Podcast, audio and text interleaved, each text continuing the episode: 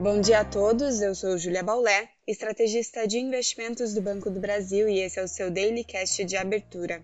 Hoje é segunda-feira, dia 26 de junho de 2023 e a semana inicia com bolsas globais em queda. Os futuros acionários de Nova York registram queda após a retomada dos temores de recessão. Inflação ainda persistente levou na semana passada alguns bancos centrais a seguirem elevando suas taxas de juros.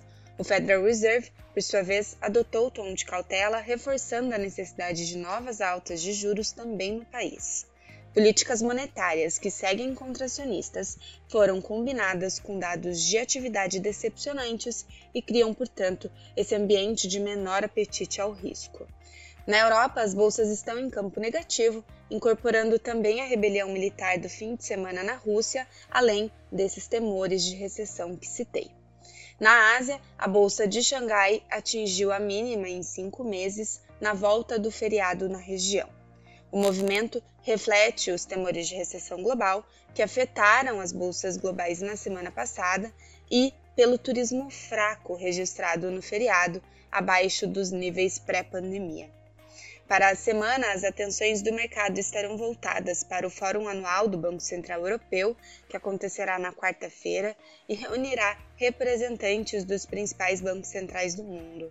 Ainda teremos indicadores de inflação para os Estados Unidos e Europa, assim como dados de atividade para a China, que merecem destaque na semana. No Brasil, na sexta-feira, o índice Ibovespa fechou estável, com alta de apenas 0,04% aos 118.977 pontos. O câmbio subiu para R$ 4,77. Na curva de juros, observamos um fechamento da curva na sexta-feira, na expectativa de uma ata do Copom amanhã mais dovish e também diante do ambiente global temendo recessão. Para o dia de hoje, o exterior segue desfavorável para a abertura dos negócios e o dólar segue mais fraco globalmente, mais fraco também em relação a moedas emergentes.